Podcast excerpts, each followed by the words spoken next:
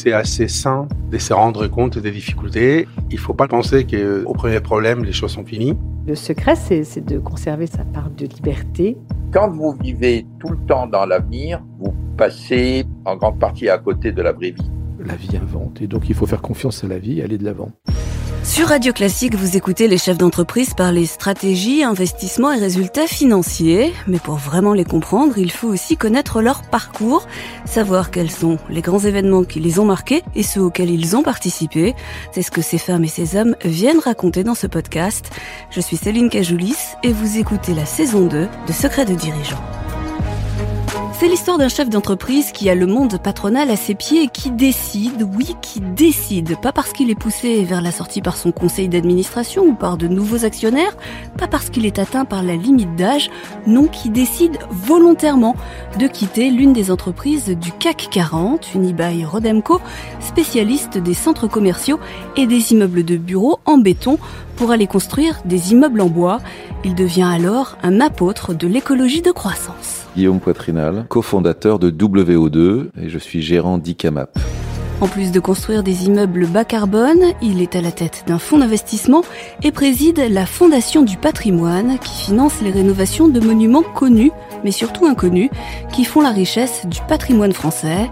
Au moment de l'incendie de Notre-Dame, il a par exemple réuni en quelques jours près de 230 millions d'euros, simplement en appelant ses anciens copains à la tête de grandes entreprises, des copains qui ne se sont toujours pas remis de son départ il y a dix ans.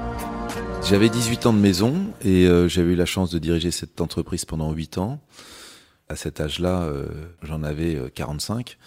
Euh, et je me suis dit, si je tente pas une nouvelle aventure professionnelle, je, je vais m'installer dans le confort de, de, cette énorme société foncière, propriétaire de grands centres commerciaux, propriétaire de grands centres de congrès expositions, propriétaire de, de, de grands bureaux très centraux. Et, et, finalement, je me suis dit, bah voilà, je vais finir vieux con à faire toujours un petit peu la même chose et plutôt que de faire prendre des risques à, une entreprise, l'emmener euh, sur des territoires euh, inconnus en prenant des risques inconsidérés, je me suis dit que c'était mieux euh, de, de le faire à son compte? Tout simplement de, de, de quitter Unibail. J'avais à l'époque une très belle équipe, la confiance des marchés, et je suis allé créer une entreprise. J'avais peut-être aussi une recherche de peut-être d'agilité à l'époque une, une, grosse entreprise, c'est un gros paquebot. Quand on donne un coup, un coup de barre à droite, un coup de barre à gauche, avant que ça réagisse, ça prend beaucoup de temps. Et donc, je me suis retrouvé sur le Zodiac euh, à affronter les vagues, etc., mais avec une grande manœuvrabilité. Et on a créé, euh, avec mon associé Philippe Zivkovic, d'abord une entreprise qui s'appelle euh, qui fait à peu près 2000 logements par an en bois. Cette entreprise a été revendue à Altarea Cogedim. Et aujourd'hui, on se concentre sur la, société sœur qui s'appelle WO2 et qui est devant un encore plus grand challenge que Woodeum, puisque l'idée, c'est de proposer aux grandes entreprises des immeubles ultra bas carbone, fabriqués en bois et qui correspondent aux nouveaux modes de travail. S'il y a bien un défi qui est devant les entreprises, c'est de faire revenir leurs salariés qui sont en télétravail ou de recruter des jeunes qui sont pas nécessairement attirés par les vieilles entreprises ou par les entreprises dominantes. Donc voilà, on propose à ces entreprises un cadre de travail exceptionnel avec des grands voiles de bois euh, massifs et puis un vrai bilan carbone, donc pas du greenwashing, mais des vrais immeubles qui fonctionnent à la géothermie, qui sont euh, ultra bas carbone parce qu'on a remplacé en fait le matériau de construction par du bois, que le bois c'est capteur de carbone, stockeur de carbone au lieu d'être émetteur de carbone comme l'est le béton. Et ça, ça nous permet des performances exceptionnelles. Comment on organise sa fuite du CAC 40 D'abord, euh, d'abord on l'annonce. Alors c'est très compliqué parce qu'on l'annonce euh, le plus tard possible. Donc, mais les enfants m'en ont beaucoup voulu ah oui, de l'avoir appris, à la euh, télévision, de l'avoir appris à la radio, à la télé ou par les copains. Mais euh, évidemment, c'est une société cotée, donc on raconte pas tout et tout n'importe quoi. Euh, c'est toujours un petit peu compliqué. Tout simplement, euh, on s'organise, on, on, va voir le, conseil d'administration et, et, on annonce au mois de décembre que la, la prochaine AG euh, du mois d'avril, ça sera la dernière. J'ai voulu euh, couper complètement. Ils voulaient me récupérer comme administrateur, comme président du conseil non exécutif, etc. J'imagine que vous avez reçu des offres d'emploi de plein d'autres entreprises du CAC Au début. Bah, ça, après, ça s'estompe rapidement. On sort du radar euh, assez vite. Voilà, donc faut rester très modeste là-dessus. Mais en effet, j'ai deux entreprises euh, du CAC 40 où on m'a proposé, euh, que on m'a proposé de diriger. Et puis non, je suis parti donc avec mon associé, au début avec ma femme. J'avais un petit peu d'épargne grâce aux stock options. Je dis souvent d'ailleurs aux, détracteurs des stock options, bah voilà, ça sert à ça. Ça sert à créer du capital pour entreprendre, pour innover. Et on a créé à l'époque le, vrai, enfin la société de référence sur ce créneau de la promotion immobilière bas carbone. Ouais.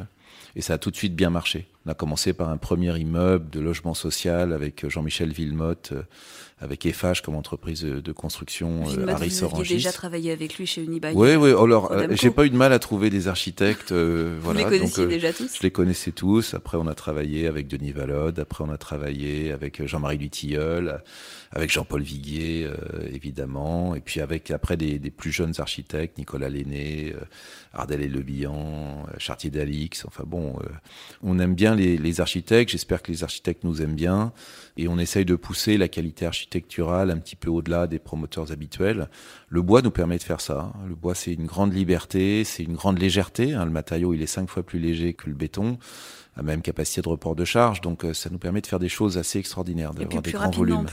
Et beaucoup plus rapidement, avec euh, cinq, euh, cinq fois moins de, de camions, beaucoup moins de poussière, beaucoup moins de bruit c'est une, une, construction beaucoup plus respectueuse de l'environnement, de la ville. Et c'est un très beau matériau de, de ville qu'on redécouvre d'ailleurs parce que à force de, creuser les choses, je me suis aperçu qu'en fait la ville haussmanienne était une ville en bois. Donc Haussmann demande à ce qu'on construise en pierre de taille, mais c'est rapidement la pierre de taille coûtant euh, très très cher. En fait, on a fait les façades en pierre de taille, mais un immeuble haussmannien, c'est 60 ou 70% de bois. Donc euh, les charpentes sont en bois, les, sols et les plafonds euh, sont en bois, les solivages des sols et les plafonds sont en bois. Une grande partie des matériaux porteurs intérieurs sont, sont en bois, les fenêtres sont en bois, les escaliers sont en bois, les portes sont en bois. Donc dans un immeuble haussmannien, vous avez plein de bois. Pas toujours visible, mais vous avez plein de bois. La première fois que vous avez vu un de vos immeubles en bois sortir de terre, ça a été le même sentiment que la première fois que vous avez vu un centre commercial en béton sortir de terre? Euh, Non, j'ai été quand même beaucoup plus surpris, pour tout vous dire. J'ai été très surpris. D'abord, en fait, j'ai été visiter un certain nombre de d'ouvrages hein, qui préexistaient à travers l'Europe. Il y a une tradition de construction en bois qui est beaucoup plus développée en Allemagne, en Autriche, en Italie du Nord, en Suède, évidemment, dans les pays nordiques. Il y a des normes forêts, puis on a l'habitude. Nous, on est un petit peu le pays du béton. Le béton, euh, c'est formidable. Hein, je veux pas dire de mal du béton. Et d'ailleurs, nous, on l'utilise toujours hein, pour les euh, pour pour les infrastructures euh, souterraines en fait, hein, principalement de nos bâtiments. Donc, on, a besoin de béton bas carbone, ça c'est très certainement. Mais mais j'ai j'ai été oui très vite étonné et séduit, surpris aussi par ce qu'on pouvait faire avec avec ce matériau. Oui, et c'est vrai que pourquoi j'aime ce métier de promoteur? Parce que le métier de promoteur, euh, pendant très une grande période de, de, de, la, de la vie du projet, vous allez travailler sur des plans, vous allez travailler avec des maquettes numériques, vous allez revenir, euh, euh, vous allez avoir une idée à, à 6 heures du matin en vous réveillant, en vous disant mais non cet escalier faut pas le mettre là, il faut le mettre ailleurs. Et je j'appelle l'architecte, qu'est-ce qu'il en pense Il faut qu'on se voit. Non, on l'appelle pas à 6 heures du matin. L'idée elle vient à 6 heures du matin. L'idée elle vient au réveil. Mais mais donc c'est assez théorique en fait. Hein. On est on est sur des maquettes, on, on essaye de voir les choses. Maintenant, la 3D nous aide beaucoup, mais ça reste très théorique. Et à un moment donné, en effet, vous voyez. Alors c'est terrible parce que parfois vous vous dites ah j'aurais j'aurais pas dû faire ça comme ça etc. Vous voyez puis vous vivez avec. Donc moi aujourd'hui euh, après 30 ans de, de métier dans la promotion immobilière c'est horrible et mes enfants, ça les agace beaucoup parce que quand je me promène euh, en région parisienne, euh, voilà, à tous les kilomètres, il y a un immeuble que j'ai fait ou rénové euh, ou un centre commercial ah dans le truc. donc, donc voilà, et, et, en fait, c'est terrible. Donc, mais il y a quand même une satisfaction quand c'est réussi, quand ça dure, quand c'est bien inscrit dans le paysage, dans l'alignement, quand les, clients sont heureux dedans, parce que je pense que moi, je fais partie des gens qui pensent que l'environnement, le cadre physique de là où vous habitez, là où vous travaillez, compte dans votre bonheur. Je connais un certain nombre de patrons du CAC 40 qui n'ont pas grand-chose à faire. Ils estiment que c'est, voilà, peu importe, c'est un instrument. Il faut aligner les postes de travail avec un minimum de mètres carrés par poste de travail. une grande efficacité. Une grande efficacité. On veut être à côté des transports en commun, mais juste au-dessus, etc., etc. Donc c'est la vision utilitariste du bureau. Moi, j'ai évidemment, je peux pas ignorer cette vision-là, mais dans ma vie, j'aime bien les endroits où je me sens bien. Et donc, euh, en effet, euh, bah, je, privilégie toujours euh, les hauteurs sous plafond. Je regarde beaucoup les questions de pénétration de lumière naturelle. J'adore les questions de vue. J'adore la proximité avec la nature. La nature, ça compte beaucoup. Les terrasses, euh, aujourd'hui, les toitures, euh, et puis la communicabilité à l'intérieur. Les escaliers, euh, je les veux visibles. On a souvent, on, a caché les escaliers pour montrer les ascenseurs. Franchement, un ascenseur, c'est beaucoup plus moche qu'un escalier, quoi. Donc, pour moi, j'aime bien les escaliers de premier jour. Et c'est ça qui, je pense, fait un petit peu la patte de WO2 aujourd'hui. C'est ce soin au bien-être, en plus évidemment d'une démarche sur le bilan carbone qui est extrêmement pointue, extrêmement avancée et qui nous permet d'ailleurs de prétendre aujourd'hui à des labels bas carbone qui nous permettent de vendre des crédits en fait carbone pour simplement parce que nos immeubles permettent de réduire la facture carbone par rapport à des, des immeubles traditionnels et donc euh, ils sont euh, ils vont être labellisés par euh, par l'État à partir de, de, de, à partir de maintenant d'ailleurs hein, puisque le, le, décret est sorti il y a peu de temps. C'est sûr que c'est plus amusant que Morgan Stanley où vous avez commencé votre carrière. Chez Morgan Stanley, j'ai appris énormément de choses. D'abord parce que j'étais j'étais tout petit, je suis arrivé euh, à Londres, je venais de, de je sortais d'HEC de mon service militaire, mais je venais surtout de, de Châtellerault, qui est, qui est la ville euh, voilà où j'ai où j'ai grandi. Et euh, franchement, de me retrouver dans la City de Londres, ça a été une expérience magnifique. J'ai pas beaucoup dormi, j'ai pas pris de vacances. Voilà, on comptait pas, on comptait pas nos heures. Non, non, non, j'ai pas fait la fête du tout. On n'avait pas le temps à l'époque en fusion acquisition chez chez Morgan Stanley. C'est c'est des voilà, années qui comptent double en et même ce sont des années qui comptent double. Mm. Et j'ai pu travailler à la fois sur des opérations de shipping, vous voyez, donc euh, la batellerie. J'ai travaillé sur de la bière en, en, en Belgique. Euh, j'ai travaillé sur euh, l'introduction en bourse de l'UAP à l'époque, de Renault aussi. donc non, j'ai fait des choses extraordinaires. Introduction en bourse de Technip, vous voyez. Ça a été des périodes extrêmement fortes. Et il se trouve que euh, j'ai gardé euh, d'excellents contacts avec toutes les personnes qui étaient, là-bas, celles qui sont restées et qui sont devenues de, de, très grands banquiers. Je pense à Emmanuel Guérou. Et puis ensuite, euh, mes trois patrons que sont Michael Zawi, André-François Poncé, Bernard Gau, qui sont devenus des légendes des fusions-acquisitions ensuite au fur et à mesure des années et que j'ai continué évidemment à, à, à, retrouver avec beaucoup de plaisir, à la fois sur les transactions que je faisais chez, chez Unibail et puis ensuite tout simplement de façon amicale. Vous aviez un, un projet de construire, alors là attention, vous avez associé vos deux passions, le premier centre commercial bas carbone au monde. Mais j'y travaille, cher ami. où on trouverait que des choses, que des produits qui sont vendus et qui sont bas carbone. Moi, j'observe la, la, panique des jeunes générations euh, avec mes enfants euh, sur la question, et ils ont raison, de l'état de la planète l'état de la planète et notamment le réchauffement climatique. Je le vois dans les bois, j'adore les bois, j'adore les forêts, je le vois. Je vois ces dépérissements absolument dingues, je vois des sources qui se tarissent dans la Drôme provençale. Je fais de la plongée sous-marine, je vois des, sacs des sacs plastiques absolument partout maintenant, il y a plus hein, il a plus une mer, il y a plus un océan où on plonge sans rencontrer des sacs plastiques. Donc c'est c'est très inquiétant ce qu'on est en train de faire à la, à la, à la planète et moi mon propos, il est assez simple, c'est que euh, ce sont les entreprises qui vont sauver le monde. Ce sont pas les gouvernements qui vont sauver le monde. Ce sont pas les conférences intergouvernementales qui vont sauver le monde. Ce sont pas les populations qui vont sauver le monde. Ce sont pas non plus, et j'ai beaucoup de respect pour eux, ceux qui vont bloquer le périphérique qui vont sauver le monde. Ceux qui vont sauver le monde, c'est que ceux qui vont nous permettre de passer à une civilisation sans carbone. Nous, notre civilisation, c'est une civilisation qui a été fondée, qui est basée, qui fonctionne sur la consommation d'hydrocarbures et de charbon. Il va falloir arrêter. Et comment est-ce qu'on se passe d'hydrocarbures et de charbon le plus vite possible? Eh bien, avec des inventions, avec de l'investissement, avec de la recherche, avec des produits sans carbone. Et pour proposer ces produits sans carbone, et pour motiver tout le monde, et les entreprises notamment à proposer ces produits sans carbone, ce que je propose, c'est le double étiquetage. Étiquetage prix et étiquetage empreinte carbone sur le cycle de vie des produits. Pour pouvoir distinguer la tongue fabriquée avec du pétrole saoudien et du charbon chinois, disponible dans nos supermarchés, d'une espadrille fabriquée en Vendée avec du chanvre, du lin et de l'énergie nucléaire, c'est-à-dire tout ça du bas carbone ou de l'empreinte carbone inversée, puisque comme vous savez, tout ce qui est issu de la photosynthèse, chanvre et lin, a une empreinte carbone inversée, c'est du carbone qui issu de l'atmosphère qui est piégé.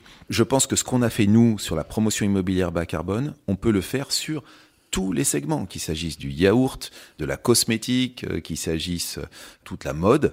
Mais pour faire ça, il faut que les consommateurs soient au courant et qu'ils choisissent, qu'ils fassent leur choix. L'an dernier, vous avez écrit un livre qui s'appelle Pour en finir avec l'apocalypse, une écologie d'action, dans lequel vous défendez une autre voie que la décroissance pour sauver la planète. Euh, vous n'avez pas dû vous attirer que des amis en écrivant ce livre. C'est quoi l'écologie de croissance? L'écologie de croissance, en fait, alors moi, je pense que la décroissance, elle amène à la pauvreté, et que la pauvreté, il n'y a pas de pire ennemi pour la planète. Il suffit, pour s'en rendre compte, de voyager. Voyager dans des pays euh, à revenus euh, modestes et vous allez voir que euh, on, y, on y fait assez peu attention à l'environnement. Tout simplement parce que quand vous savez pas ce que vous allez apporter à manger à vos enfants le soir, vous, vous, vous, vous, préoccupez pas, de sacs plastiques, vous vous préoccupez pas, etc. Donc la conscience environnementale vient avec le développement économique. Et il faut souhaiter du développement économique pour souhaiter de la conscience environnementale et, euh, et, pour avancer en fait dans la décarbonation. Numéro un. Numéro deux, il se trouve que le passage à l'économie du sans carbone, donc euh, cette immense révolution industrielle qui est devant nous et technologique, hein, de l'énergie bas carbone, des produits bas carbone issus de la photosynthèse, hein, issus de l'agriculture, issus de la forêt. La forêt et l'agriculture sont capables de nous de remplacer énormément euh, de produits aujourd'hui carbonés, issus du pétrole ou issus du charbon. Donc on est capable de le faire. Eh bien, cet investissement qui est nécessaire pour passer à la civilisation décarbonée, il va en lui-même générer de la croissance. Vous savez, la croissance, il y a deux, deux vecteurs de la, pour faire de la croissance économique. Il y a la consommation d'un côté et il y a l'investissement de l'autre. Eh bien, il va y avoir des centaines de milliards d'euros d'investissement.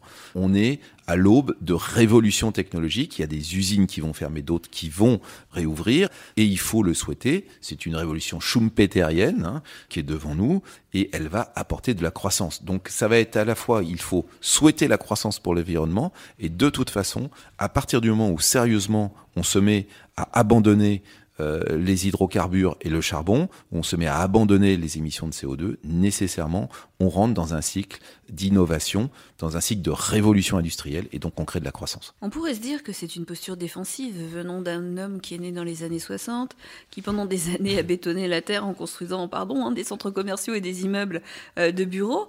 Euh, en béton en béton pendant plusieurs décennies. Enfin, on pourrait se dire que... En béton, en verre et en métal, voilà. Voilà, on pourrait se dire que la posture, elle est... Euh, Bien sûr. Je pense que ce réveil que, que moi j'ai eu au moment de la COP 21, donc il y a, il y a une dizaine d'années, cette révélation, et puis on a très très vite, j'ai vous savez, les, premiers calculs qu'on a fait sur les immeubles à carbone, on les a fait avec Carbone 4. À l'époque, Carbone 4 de, Jean, de Jean-Marc Jancovici était une toute, petite entreprise. Donc euh, voilà, j'ai été, j'ai été quelque part élevé, éduqué euh, dans, dans cet état d'esprit d'un calcul scientifique et non pas euh, euh, voilà, qui fait la part des choses entre l'essentiel et l'accessoire. Euh, non, mais c'est ce que vous dites. Il ne faut pas tout confondre dans l'écologie. Il ne faut pas confondre l'affichage, l'émotionnel et la réalité scientifique. Bien sûr, je, je lutte dans, plus dans ce. de jouer sur dans, le premier registre. Dans ce livre, je dénonce évidemment le greenwashing des très grandes entreprises. Je dénonce le côté parfois un peu dérisoire de ce que font euh, les jeunes, pensant bien faire en abandonnant ceci ou cela, et puis sans faire vraiment attention à l'essentiel. Je dénonce aussi la démultiplication des objectifs écologiques, qui est une immense supercherie. Hein, aujourd'hui, euh, une entreprise du CAC 40, on lui demande de suivre 200 critères euh, RSE euh, et on invente une dizaine de critères chaque année. Évidemment, plus vous avez de critères et moins vous êtes bon sur chacun des critères parce que les choses sont quand même limitées, quoi. Donc, moi, je dis attention, les amis, le problème du réchauffement climatique est au-dessus de tous les autres problèmes. Il y a d'autres problèmes dans la société. Il y a des problèmes qui sont tous très importants. Mais le réchauffement climatique, pourquoi est-ce qu'il est au-dessus? Parce que commun. Il c'est un problème commun, mais surtout, euh, s'il fait 50 degrés euh, en moyenne tous les étés en France, il se passe plus rien. Il n'y a plus d'agriculture. La, la, France devient le Sahara. Donc, euh, je pense que cette perspective-là, elle est de toute façon à placer. Enfin, ce risque-là, il est à placer au-dessus de tous les autres. Le problème de, de, de la biodiversité est un énorme problème. Mais le premier sujet de biodiversité, le premier risque pour la biodiversité, c'est le réchauffement climatique. Donc, il faut d'abord s'occuper du réchauffement climatique. Au-dessus de toutes les autres causes. J'ai quelques petites questions pour terminer. Il était comment le banquier d'affaires Emmanuel Macron? Il était, il était très dynamique. Il était très dynamique. Il était très insistant pour euh, pour euh, pour rencontrer euh, pour rencontrer ses clients, pour rencontrer ses clients. Voilà, très très très dynamique, évidemment brillant, intelligent, euh, très précis euh, dans ce dans ce qu'il faisait et, et sympathique. Qu'est-ce que ça a changé dans votre vie de ne plus être patron d'une entreprise du CAC 40 Alors d'abord, vous perdez euh, un tiers de vos amis, c'est vrai. on vous met plus, on vous met plus sur les places d'honneur dans les dîners de trucs, mais c'est très amusant. Et puis évidemment, vous gardez vos vrais amis pour lesquels votre votre position sociale avec la voiture, le chauffeur et toute la cour et tout le tralala qui va avec ne compte pas beaucoup parce que ce qui compte c'est euh, c'est qui vous êtes voilà. Donc c'est une je, je le dis souvent à mes amis euh, du, du CAC 40 je leur dis vous savez c'est une c'est pas une épreuve c'est une rencontre avec la réalité ça fait beaucoup de bien pour l'ego je pense et j'en ai encore rencontré un, je ne dirais pas son nom, qui m'a dit euh, "Écoute, c'est formidable ce que tu as fait, et moi j'y pense aussi." Alors pour y penser, en fait, il faut être assez jeune. Donc c'est surtout, des profils qui sont devenus jeunes patrons du CAC 40, qui au bout de 8 ou 9 ans ont fait le tour de la question quand même, et qui eux peuvent rebondir dans d'autres aventures professionnelles. La tentation est grande de rester et de s'accrocher quand on est un petit peu plus âgé. C'est-à-dire que quand on le choisit, c'est peut-être mieux vécu que quand on le subit. Alors en fait, on le subit très peu en France, je vous rassure. Nous évinçons en France très peu de patrons du CAC 40 par rapport à tous les systèmes capitalistes du monde entier. Il y a quelques exemples de gens qui pas bien vécu on en choses. On en a, on en, non mais ça arrive quand même, mais il y en a assez peu, euh, il y en a assez peu qui sont. Par exemple, euh, Frédéric Oudéa, la Société Générale, il a choisi de faire comme vous, c'est-à-dire qu'il a dit à 60 ans, je pars et je vais faire une autre aventure Bien sûr, c'est c'est très courageux de la part de Frédéric, qui a été un, un très très bon patron. Euh, que j'apprécie beaucoup. Qui est sans doute le banquier qui a vécu le plus de crises sur la place Ah oui, il n'a pas eu de chance. il a commencé avec Kerviel, il a fini avec la Russie. c'est un morceau de l'histoire économique à lui tout seul. Voilà. C'est comment euh, la première année quand on quitte des fonctions où on est suroccupé et où on n'est pas encore trop occupé Alors il y a une espèce de peur du vide. Donc euh, en fait, euh, vous le remplissez avec une espèce de boulimie, puis euh, au bout de 15 jours ou 3 semaines, vous vous dites mais c'est complètement idiot, pourquoi est-ce que je veux avoir autant de rendez-vous, pourquoi est-ce que je fais autant de trucs, etc. Et puis là, pour ce qui me concerne, assez vite est arrivé le, le projet euh, WO2 ou Deum, donc la promotion immobilière en bois. Donc euh, ensuite, j'ai trouvé d'autres occupations. Mais j'ai pas pris la fameuse année sabbatique. Je regrette, j'aurais dû. C'était le moment de, c'était le moment de le faire. Bah, peut-être pour le prochain changement de boulot. Peut-être, voilà, voilà. Quel conseil vous vous donnez aux jeunes qui veulent créer leur entreprise? Alors d'abord, d'avoir une expérience professionnelle, donc d'essuyer les plâtres et des et, et trucs. Euh, d'aller faire les bêtises ailleurs. D'aller faire les bêtises ailleurs, voilà. Faites. Je pense que c'est plus facile. Alors il y a des héros Hein. Il y a des gens extraordinaires, moi j'en fais pas partie, qui sont capables de sortir de l'université ou d'une grande école et de créer tout de suite une entreprise qui marche formidablement. Je pense que c'est plus simple euh, si euh, vous faites vos armes chez un employeur tiers pourquoi? Bah Parce qu'il y a des process, il y a des réflexes, il y a la manière de parler à un client, euh, la manière de, de, de, de recruter quelqu'un, de l'encourager, tout ça.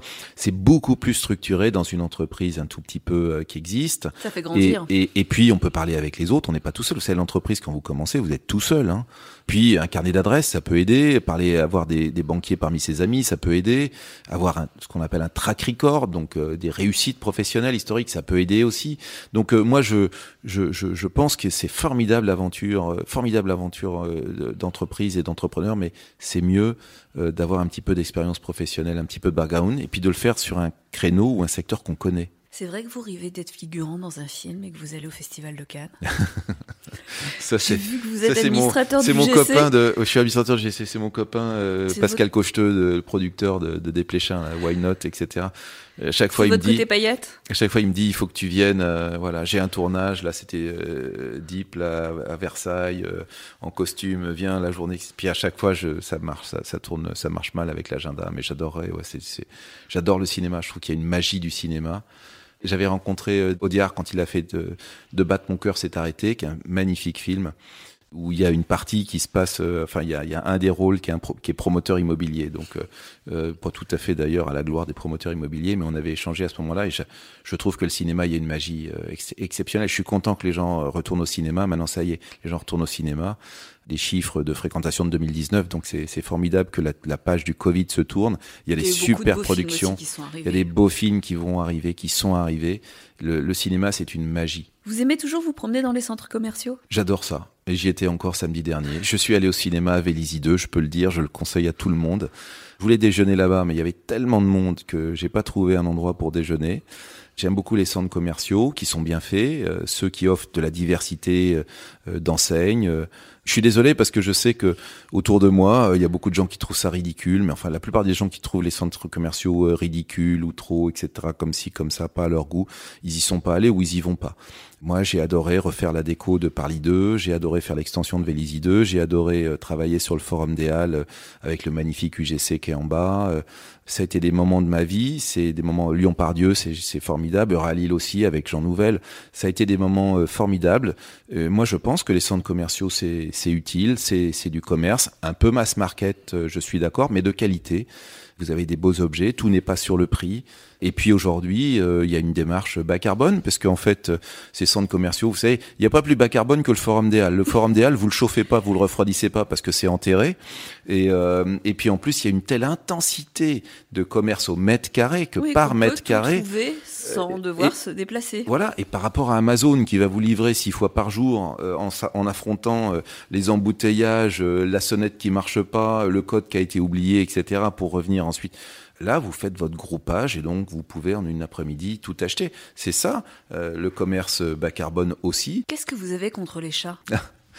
J'ai rien contre les chats. J'ai écrit, j'ai écrit cette chose contre les chats uniquement pour indiquer sur. Je dis attention, le chat paraît très sympathique, il paraît inoffensif, mais la réalité de l'empreinte carbone du chat, elle est très négative. Pourquoi? Parce que en fait, il y a trop de chats, que le chat est un prédateur surdoué, et donc on a une trentaine d'espaces. Les chats ont fait disparaître énormément d'espèces. Voilà, une trentaine d'espèces sont disparues autour du globe à cause d'une surpopulation de chats, qui n'est pas partout évidemment, donc je suis pas pour euh, tuer tous les chats, je suis pour évidemment maîtriser la surpopulation. Pourquoi est-ce que j'ai écrit sur les chats? C'est pour distinguer, là encore, l'apparence de la réalité. Voyez, c'est ça qui m'a intéressé sur cette question des chats dans ce livre-là, pour en finir avec l'Apocalypse, hein, qui est encore disponible chez Stock. Euh, Livrable par Amazon. C'est euh, oui, vous pouvez aller l'acheter euh, dans toutes les bonnes librairies. De dire en fait, notamment aux, aux jeunes, attention, faire euh, son dentifrice avec du bicarbonate pour essayer de sortir des marques, c'est pas nécessairement un geste bas carbone. Tout n'est pas automatique. Donc euh, il, faut bien comprendre, aujourd'hui la mobilisation, elle doit être contre le charbon euh, en Allemagne.